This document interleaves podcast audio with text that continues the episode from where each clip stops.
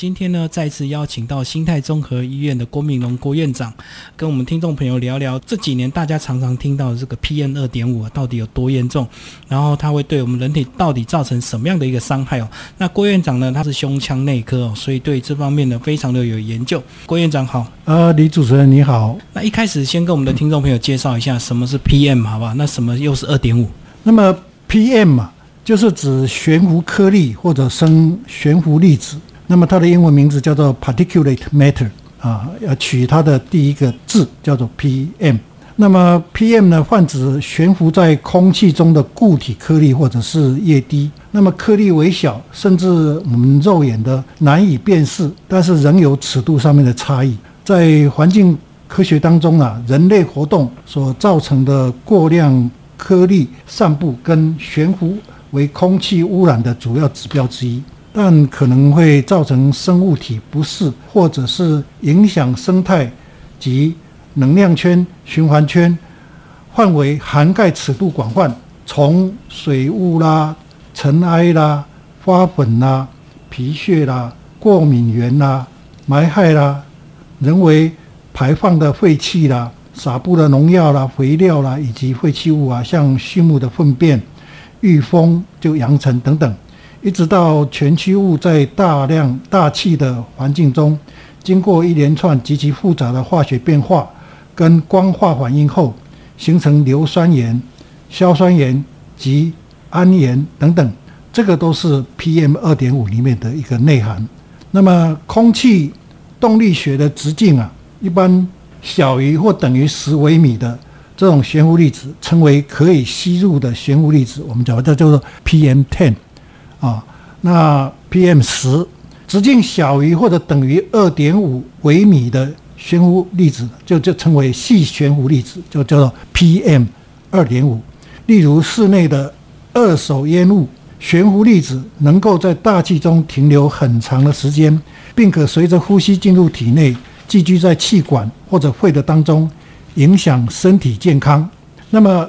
这些危害身体健康的物质，就是我们。啊，经常在讲的所谓的 PM 二点五，所以这样讲，其实 PM 二点五的来源非常的广泛呢，不是说我们这个最近新闻常常看到这空气污染的问题，好像刚刚有聊到，连大气它自己也会产生 PM 二点五。呃，那院长就跟我们来聊聊这个自然产生跟我们这个人工这个工业产生的大概有哪一些？那么悬浮粒子啊，它的成分很复杂啊，它的来源呢，主要是从地表扬起的尘土。啊，含有含有氧化物、矿物和其他成分，啊，其他还有海盐是悬浮粒子的第二大来源。它组成跟海水的成分类似。一部分的悬浮粒子呢是自然过程产生的，源自火山爆发、沙尘暴、森林火灾、浪花等等。那么 PM 二点五呢，还可以由硫和氮的氧化物转化而成。那么而这些气体的污染物呢？往往是人类对化石燃料，像煤啦、石油啦等等，和热色的燃烧造成的。在发展中国家呢，煤炭燃烧是家庭取暖和能源供应的主要方式。没有先进废气处理装置的柴油汽车，也是悬浮粒子的一个来源。那么在室内呢，尘螨啦、二手烟啦，是悬浮粒子最主要的来源。那么悬浮粒子的来源是不完全燃烧，因此只要是靠燃烧的烟草产品，都会产生具有严重危害的悬浮粒子。使用品质较佳的香烟呢，也只是吸烟者的一个自我安慰，甚至可能因为臭味较低而造成更大的危害。同理，那么像金子的燃烧啦、焚香啦、跟燃烧蚊香等等，也可以制造 PM。二点五悬浮粒子哦，所以这样讲，PM 二点五它就是很细小的一个悬浮粒子哦。那它这个，因为我们呃我们的这个呼吸没有办法过滤，所以它是不是很自然就会吸到我们的人体里面？那吸到人体之后，到底会造成什么样的危害？那么 PM 二点五呢，一般是经由呼吸道进入人体。那比较大的颗粒呢，像 PM ten 以上呢，你经过你的鼻孔，在你的鼻毛啊等等，它可能就会把它挡掉比较大的颗粒。那么一般来讲，PM 二点五呢，它因为非常的微小，它大概只有我们一根头发的二十八分之一的大小，就是它的直径一个微米。那么它所以呢，因为它可以经过我们的呼吸道长驱直入，进入到我们呼吸道的最末端肺泡这个地方。肺泡是体外空气跟体内空气在交换的一个核心。那因此，PM 二点五呢，可以随着体内体外的气体交换进入体内，而甚至呢会透过我们肺泡膜的一个这个跟血管接触的表面呢，直接进入血管，而影响到我们的一个动脉的硬化、周状硬化等等的一些变化，而破坏了其他的一些器官。那刚刚讲这个会经由这个肺泡到我们这个人体的血液，那是不是就表示它永远无法代谢，或者是没有办法被我们人体排除？这样？一般来讲呢，进入肺泡里面，我们人体的一个防御机制啊，啊，就是一个我们叫做呃 macrophage，就是噬菌体的东西，是会把这个病毒啊给吞噬掉的。哦，是啊，是可以把它杀掉的。它是可以杀掉一部分。那问题就是说，你只要不断的累积。那你这个噬菌体啊的数量来不及它多，那噬菌体死掉以后，它可能又会在我们肺部里面呢形成一个薄膜，这个薄膜呢会慢慢慢的纤维化了，变成说你的肺部只要长期接受到空气的污染，比如说吸烟等等，你的肺部纤维化以后，就是说你肺泡的薄膜就变得怎么样呢？越越来越厚了。对，那越厚你要扩散到你的微血管里面进去的氧。这个能量呢，这个能力啊，可能就会受到影响。那这个时候，当你纤维化越厉害的时候，你慢慢就会出现到呼吸困难的症状。那最明显的就是说，平常你走几步路你也不会喘，跑楼梯你也不会，也不也不会觉得怎么喘。但是当你会纤维化的时候呢，你可能走几步路或者走得比较快，或者是爬个斜坡，你就会觉得很吃力。这个时候就是你要警觉了，你就要找。这个胸腔科的医师做检查一下你的肺功能，或者照一个 X 光，看看是不是已经有受到这个这样的一个危害。所以这样讲就是说，哦，其实我们人体不是说完全没有办法对付这个 PM 二点五，但是就是要不要超过我们人体能够负荷的量，对不对？如果超过的话，我们人体就会受到伤害。那如果是比较少量的话，我们人体是可以自我防御的。是没错。那么当然，这个 PM 二点五它造成危害的程度分一个急性的危害了。还有一个就是比较慢性的危害。那 PM 二点五所造成的急性危害呢，多是来自于这个 PM 二点五接触到呼吸道所引发的免疫反应的。那么刚刚有讲了，呼吸道中的白血球巨噬细胞在侦测到 PM 二点五进入人体后，就会去攻击 PM 二点五。可想而知，如果环境中 PM 二点五浓度过高，这会引起严重的免疫反应，造成咳嗽、哮喘。甚至气管炎、小支气管炎等等，那小支气管炎跟支气管炎都是会有很明显的咳嗽，一直长期咳嗽，咳嗽不好，嗯，都是这样的呃危害所造成的。那慢性的危害呢，就是指的工业燃烧所排放 PM 二点五，时常带有氮和硫，在进入人体以后，这些 PM 二点五会发挥它们的化学特性，体内细胞呢。产生病变的几率就大增了，这个会促使癌症的产生。目前已经有许多流行病学研究显示，长期暴露于 PM 二点五会增加肺癌、心血管疾病、白血病以及各式癌症有关。其中研究研究最周全的莫过于肺癌跟心血管疾病，哦，或者是我们的血管的周状动脉硬化，可能都跟 PM 二点五有直接的关系。那刚刚这个院长提到这个 PM 对二点五对我们人体的这个急性跟慢性的危害哦，那所以总归来讲就是我们要减少。吸入这个 PM 二点五，对不对？那刚有提到说，它也其实大自然产生跟我们这个人工的一个工业的一个产生哦。那院长是不是先来跟我们谈谈这个？如果以大自然的产生的话，像刚有提到哦，海盐海边也会有这个 PM 二点五，那是不是说我们是不是也要减少到海边这样子？或是像这个呃，比如说火山爆发，那台湾当然没有火山爆发，可是我们过去常有听到这个大陆沙尘暴影响台湾，所以沙尘暴是不是也一样一样有含有这个 PM 二点五？并不是说要减少到海边啊，实际上大海那么辽阔，是。啊，那么它所制造的一些东西啊，可能在我们看不到的这个大海层次里面呢。那毕竟在我们的海滩周围还是有一些呃绿色建筑啊等等啊，嗯。啊绿色建筑可以减可以减低这些呃这些，比如说在白天它会供给氧气，晚上它会吸收二氧化碳嘛等等嘛，所以在海边的一些适度的活动，并不需要做特别的减少。那么我们最重要的要去减少 PM 二点五的这种危害呢，是从源头管理做起，例如控制源头工业的粉尘处理啊，管制机汽车废气的排放，改变能源消耗的结构，订定法规限制 PM 二点五的排放，加强民众环保的意识，就像呃今天这个主题一样，不断提供民众正确的讯息跟观念等等。所以这样子，这个大自然会产生，那工业也会产生哦。所以我们就是要避免这个呃工业的部分是我们比较能够用人为去控制的，对不对？那是不是这个院长就来帮我们聊聊在工业的这个部分？我们这个常常听到说这个台中火力发电厂这个燃烧生煤，那到底燃烧生煤是不是真的就会造成 PM 二点五大量的增加？燃烧生煤是也，你假如说量呃有在管制的话，它会慢慢减少。但是 PM 二点五呢，也是由它产生的，这个是没有错的。是，所以我们一定要管制这种这种燃烧这个煤的量，不要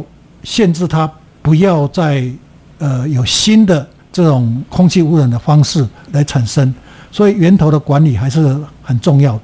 那我我认为说，从这种工厂里面的排放废弃物啊，在我们几几个工业地区里面呢、还是应该要做适当的一个一个一个管制。所以我们常常看到有些工业区，他们在燃烧一些东西制造他们的产品，就会看到有有这个烟往上飘。那其实并不是用烟的颜色来判断，对不对？而是还是要真的用科学的仪器去检测它到底有没有含 PM 二点五这样。是的，我认为，呃，用科学仪器来去侦测它里面的排放物质是什么样的这个内含物比较重要。比如刚刚有提到氮啊、硫啊等等这些它的一些演化物。另外，最主要就是一个不完全的燃烧所制造的空气污染，这个才是最主要 PM 二点五，我们需要非常关心的。那另外还有一个排放来源是我们的这个汽机车的移动，那这样子表示说，我们如果在户外移动，我们在使用交通工具，这个基本上戴口罩是一定需要的。啊，这个没错。你有没有注意到日本人卖我们机车，可是你到日本去，你几乎看不到有人在在骑机车。哎，那为什么日本的空气会那么好？那因为第一个，他们尽量减少这种空气的污染源。那实际上排放这机车在我们台湾，台湾是一个山比这个平原还要多的地方，而且像台北市又这又是一个盆地型的一个结构。那在这个特殊的地理型结构啊，那很容易造成说什么呀？你的空气污染。那尤其是你在比较高的一个大楼，或者甚至你在象山，你在看到空气污染的时候，你经常经常会觉觉得说，哎，奇怪啊，在这个我们一零一大楼旁边呢、啊，怎么突然间上面的这种标志、啊、看得不是很清楚，好像被乌云挡住了。实际上那，那种很有可能就是一种空气污染。嗯嗯，所以我们既然讲到口罩确实是对这个防 PM 二点五有用，那是不是院长就要跟我们介绍一下，到底现在市面上口罩非常多，然后还有什么 N 九五或者什么医疗型口罩，那到底是口罩我们要怎么样来选择，才能够真的阻挡二点五这样这么细小的一个威力？最新我是有一个消息啊，就是说我们的一些口罩制造厂商啊，有去制造这个，就是说可以过滤到差不多 PM 二点五，差不多百分之七十左右的口罩。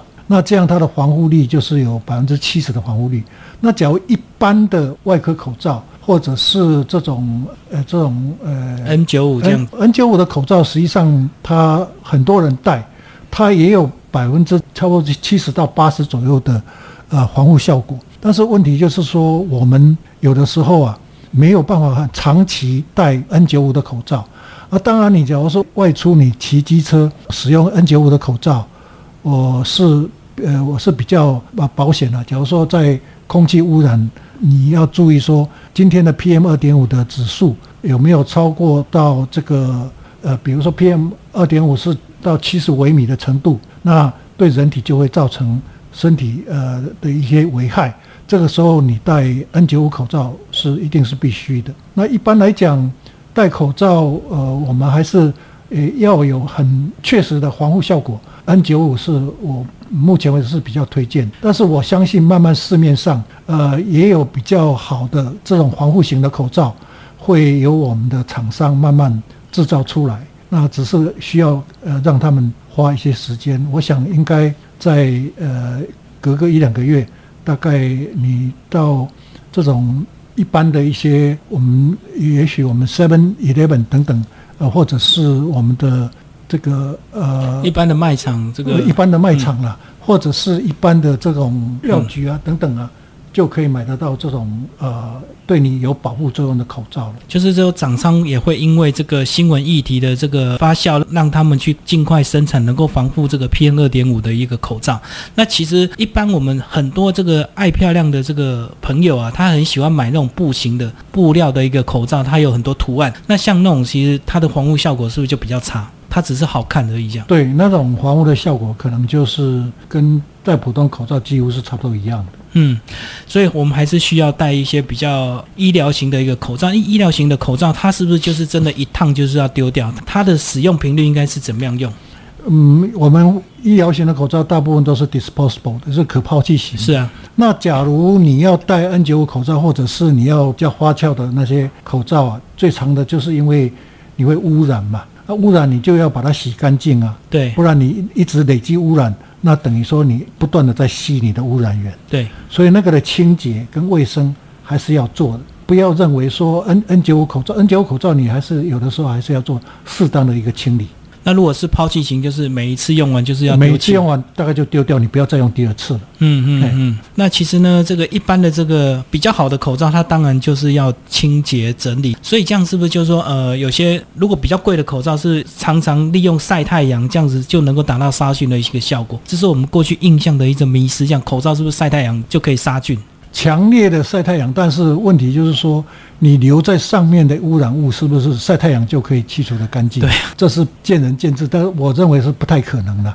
嗯，所以你还是要应也适当的应该去去做整洁完以后，清洗完以后再去晒太阳。这个啊，甚至呃，你有的人是清洗完以后。就用吹风机把它吹干哦，就是加强它的热度。对对对对，所以要做整套的，不能够只有纯粹就晒太阳就能够解决这样的一个问题。那接下来这个，我们现在大家比较有这个 PM 二点五的一个概念哦，所以我知道这个很多人也会利用这个手机下载 APP 啊，看出门前会看看我们这个今天的空气品质怎么样。那是不是这个院长也来帮我们看看这个 APP 啊？其实它有这个等级，对不对有颜色来区分。那这个大概是怎么样来区分这个一到十的一个等级？呃，一般来讲呢，这种 PM 二点五啊，从一到三呢，PM 二点五一就是表示它的呃这种。细的这种悬浮颗粒啊，非常的呃量非常的少，非常低。那一般一到二到三这三个等级是属于绿色的。那么 PM 二点五的它的浓度分别是零到十一、十二到二十三、二十四到三十五，表示三 PM 二点五、三十五啊这种微米每立方米有立方呃每立方米有这样的一个浓度单位的时候。我们是可以正常户外活动的，即使是敏感性的族群也可以正常户外活动。所以刚刚讲，就一到三，就是它的浓度比较低，所以它人体即使吸入，我们人体还是有把它代谢处理掉，就对了。哎，对，因因为这样的浓度啊，大概我们人体应该是还可以，呃，靠自己的免疫力啊。可以对它进行部分的一个排除或者是防护的作用。那我们细胞的，比如刚刚在讲的，进入到我们比较深的肺部的时候呢，这个呃我们的一个呃湿菌体就会把它消灭掉。那么假如是黄色的，那就是四五六这个等级。那么一般的中等的黄色是我们用就是三十六到四十一的浓度，就用黄色来表示。那么这种稍微一点这种浅黄色、浅橘黄色，就四十二到四十七的浓度。那橘色的就是四十八到五十三的浓度。这个时候呢，假如说一个一般的民众啊是健康的啊，正常活动、户外活动还是可以举行。但是呢，有心脏、呼吸道跟心血管疾病的成人或者孩童受到感受到这种有症状的时候。比如说有感冒的症状或者是咳嗽的时候，应考虑减少体力的消耗，特别是减少户外的活动。那我们常常这个看到这个我们气象 A P P 这个大部分很多时候这个都是紫色的。那紫色的话，是不是就建议说完全不要有户外的活动，或者是在户外做运动，待在室内会比较保险？这样。呃，那么黄色以后呢，还有一个红色的。那红色是七八九三个浓度。那一般来讲，它是从五十四到五十八，五十九到六十四，六十五到七十。那这样的一个高浓度呢，我们就用红色，就是警示的颜色。那一般民众呢，任何人如果有不适，像眼睛痒、眼睛痛啊、咳嗽啊或喉咙痛等等，就应该考虑减少户外活动了。那么有心脏或者呼吸道及心血管疾病的成人和孩童，应该减少体力的消耗，特别是减少户外活动。老年人也更应该减少体力的消耗。具有气喘的人可能需要增加使用吸入剂的频率了。那么所谓的十，那就是说它的 PM 二点五的浓度非常高。那一般来讲就是大于七十一。那么在先进国家呢，碰到这样的一个呃这种浓度呢，我们就叫紫爆。那么紫爆呢，在先进的国家呢，像美国，他们就是会规定说要停止上班上课。那在台湾目前呢？呃，我们是由这个卫福部啊授权给地方首长，视情况是不是停班停课。那这种情况呢，我的建议是，任何人如果有不适，像眼痛或者是咳嗽或者是喉咙痛等，就应该减少体力消耗，特别是减少户外活动。这个时候你不要再去做慢跑啦，或者是骑脚踏车长城的脚踏车啊。这个时候，呃，你只要要去骑。那你就非戴 N95 口罩不可。那有心脏、呼吸道及心血管疾病的成人跟孩童，或者老年人，应该特别避免体力的消耗，特别是避免户外活动。具有气喘的人，可能需要增加使用吸入剂的频率。那记住了，只报最好是乖乖的待在家里。那刚讲到纸报待在家里最好。那在家里呢？如果说家里可能也过去也会长期累积这个 PM 二点五的一个浓度哦，那到底在家里是不是呃要怎么样来防护？是不是用空气清净机是唯一的一个方法空气清净机啊，当然是并不是每家都有，但是有的话，我是建议你。呃，可以适度的开放，呃，使用空气清新机，先把室内的空气啊，先做呃一个过滤的作用。那另外的，就是说，你假如在碰到这种紫爆的空气的时候啊，家里可能还是适度的，应该要用呃你的开完空气清新机后以后啊，还是可以适度的开一些呃呃，比如说电风扇啊。或者多喝水分啊，多吃蔬蔬菜水果啊等等，这些保养的一些一些动作等等，可能会增加你被空气污染的一个所带来的一些坏处。那我们这个过去大家比较注重这个水啊，所以很多人这个买这个饮水机都有很多这个附加的功能，对不对？那现在这几年大家慢慢了解 PM 二点五的危害，开始要选用这个空气清净机。那厂商也推出很多这个各式各样的空污机啊。那是不是院长来帮我们介绍一下，到底有哪一些差别？因为有些人可能用光触媒，或者是有些人又标榜它是这个紫外线杀菌。那到底空气清净机这些附加的功能，是不是真的对 PM 二点五的这个杀菌真的有帮助？空气清净机只能帮你减少这个 PM 二点五所带来的这个浓度，降低浓降低它的浓度，能不能说完全隔绝、完全达到说净空的层次？我想这个是大概不太可能了哈。那一般来讲，我们只能期望说我们的国家能够从源头管理，而不要有经常有止爆的现象出现。那实际上。纸报的部分呢，也并不是只有我呃靠我们自己国家的努力了。这个世界上是一个地球村，我们也期望说，从东北地方，从寒冷的地方，比如说西藏啊、外蒙古啊，或者是甚像呃苏维埃等等，从这个东北比较寒带地方远处漂流过来的这种呃这种呃沙尘暴啊，这我们都把它叫做蛮害啊。这个有的时候我们在呃卫星云图里面就可以看得出来，因为它整个会跟我们台湾台湾，假如说没有污染的地方，第一个你的你的这个绿色的山脉看得非常的清楚。那假如说你有这种盲害的时候呢，它可能会有部分的蓝色、黄色。或者是甚至是说看不清，很有一种污染的这种物物质在那边，或者甚至经过太阳的反射作用，而有这种红色这种光留在这种你的大气层里面。这个时候就是我们要特别注意的一个时刻，因为这个时刻它会停留的时间会多久，是有的时候可能一两天，有的时候可能要三四天不等。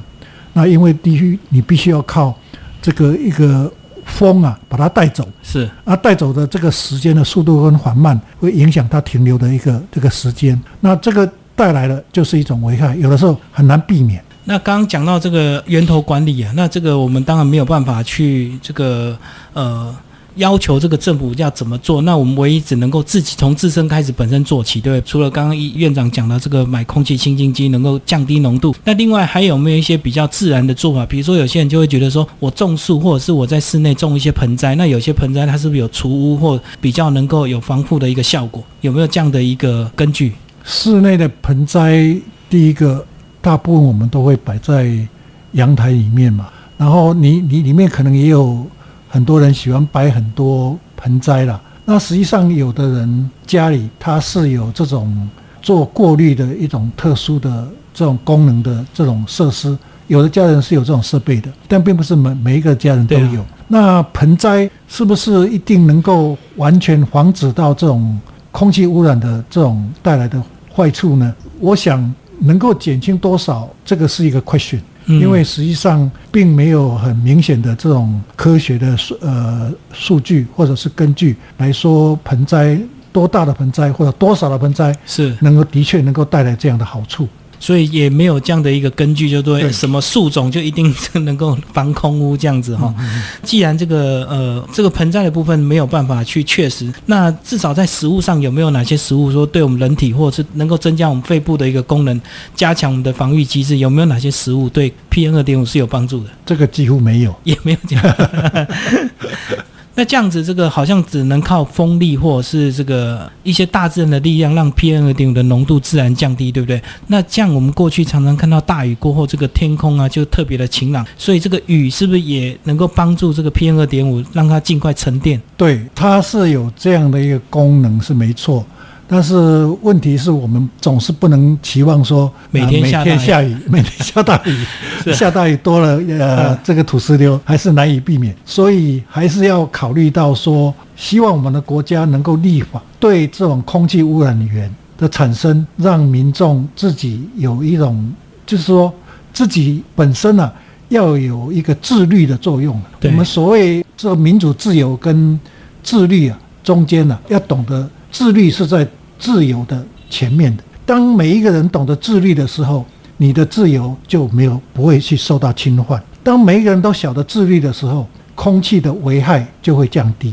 所以，当每一个人都知道怎么做自律，我们的国家的国民一般的这个健康管理的常识提高了，那这种健康的智势能提高了，它自然而然的，我们的国家的这种卫生的防御能力。自然也会跟着提高，那我们这造成的，所以这种空屋的危害也会慢慢慢慢的就会减少。所以这样子自律就是它能够最快速达到一个效果，因为靠立法可能还不积极，对不对？而且这个如果凡事都要要求立法的话，其实很多事情。它并没有办法这么快达到一个效果，所以这样以自律来讲，是不是就是像我们讲的，我们现在就要减少一些烧香拜拜啦，或者是你们家如果是老旧的一个汽机车，就要赶快把它淘汰掉，这样子，或者是像中南部可能有些他们还有这个烧稻草的一个习惯，是不是也是都是污染源？对，所以我们可以做到的就是说，第一个现在已经不流行烧香拜拜了，对，对不对？嗯啊，第二个焚烧稻草，这个有的时候不完全燃燃烧，它也是一个污染源。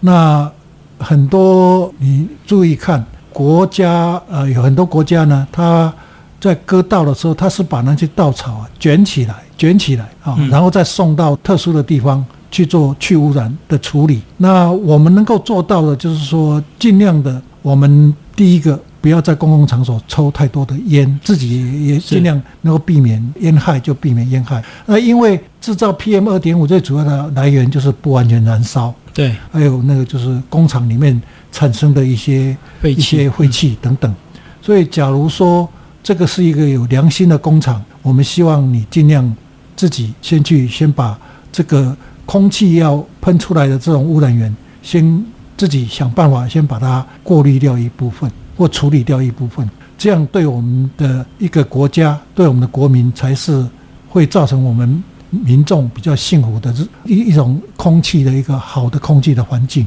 最后，郭院长帮我们来总结一下哦。这个刚刚提到这个，我们要靠我们的自律，才能够最快达到减少 PM 二点五的一个效果。那这个工商业的部分，可能就是要靠政府立法去管理嘛。那这个怎么样在我们的经济发展跟我们的这个空气污染这样达到一个平衡点？院长是不是也帮我们提一下？因为我们过去也常常看到这个，大家一看到工厂排放这个烟，不管它有没有污染，就是直接就围场抗议这样子。那好像就是。最好完全都不要有工厂最好，那是来帮我们谈谈这个呃，我们的工商业跟我们的环境要怎么样来达到一个平衡。实际上，随着这种大气环境的跟这个地球暖化这样的一个这种环境啊，已经形成了。那所以呃，所有的跟这种工业跟这种空污有这种也会造成关联性的，我们自己应该懂得说。怎么样想办法让我的这种工业慢慢去做转型？嗯，你去做转型，工业可以每一家我们的不管是竹科啦，不管还是哪一个，或者是中科或者是南科等等，你要设厂之前，这种空污的这种管理或者是限制，我认为政府是应该责无旁贷的。嗯，先立一个简单的一个法规，让。工厂可以懂得去遵循。那至于说为将来的经济着想，那去污染的一些工业，实际上我们的国家里面已经有很多的厂商在提供这方面的一个的这种呃服务了。比如说纸浆业，纸浆业现在有也有做环保纸浆的，嗯嗯，哎，然后也有很多那个做那种呃高科技的。啊，智慧产品的 A 所谓的 AI 啊等等，他们会去制造一些机器人呐，是啊啊，机器人啊，或者是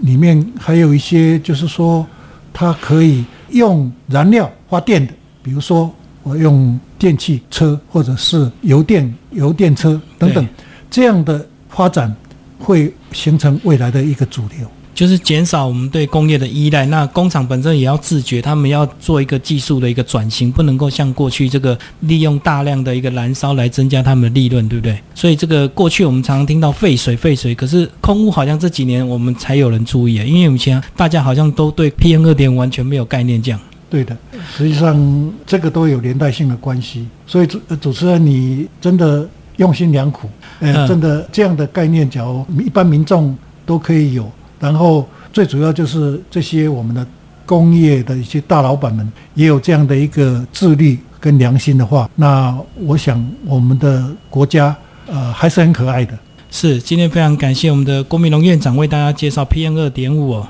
好，谢谢，谢谢。